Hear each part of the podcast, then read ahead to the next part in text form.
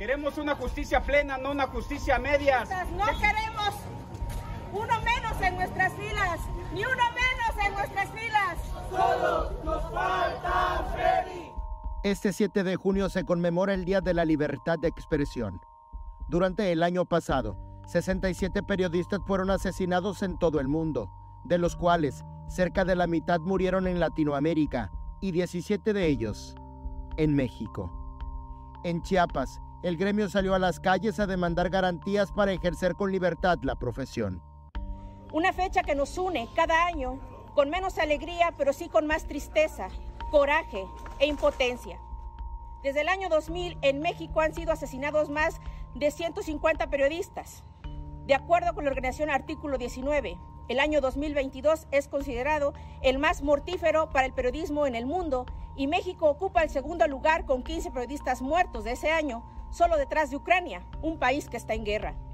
En lo que va de 2023, en México se han registrado ya cinco periodistas muertos, pero no por guerra, sino por su labor informativa. Y la gran mayoría de los responsables de estos crímenes no han rendido cuentas ante la justicia. Y en el Estado, en lo que va de 2023 se han registrado 11 agresiones a periodistas. Estas son algunas. El 7 de febrero, las reporteras Daniela Grajales y Verónica Vega fueron agredidas por un particular cuando cubrían el caso de la muerte de un menor en, en la guardería. El 4 de mayo, en Tuxtla Gutiérrez, un diputado local del Partido del Trabajo agredió físicamente al periodista Manuel Monroy al interior del Congreso del Estado porque se le insistió en contestar una pregunta. Por imágenes de Christopher Canter, Eric Ordóñez, Alerta Chiapas.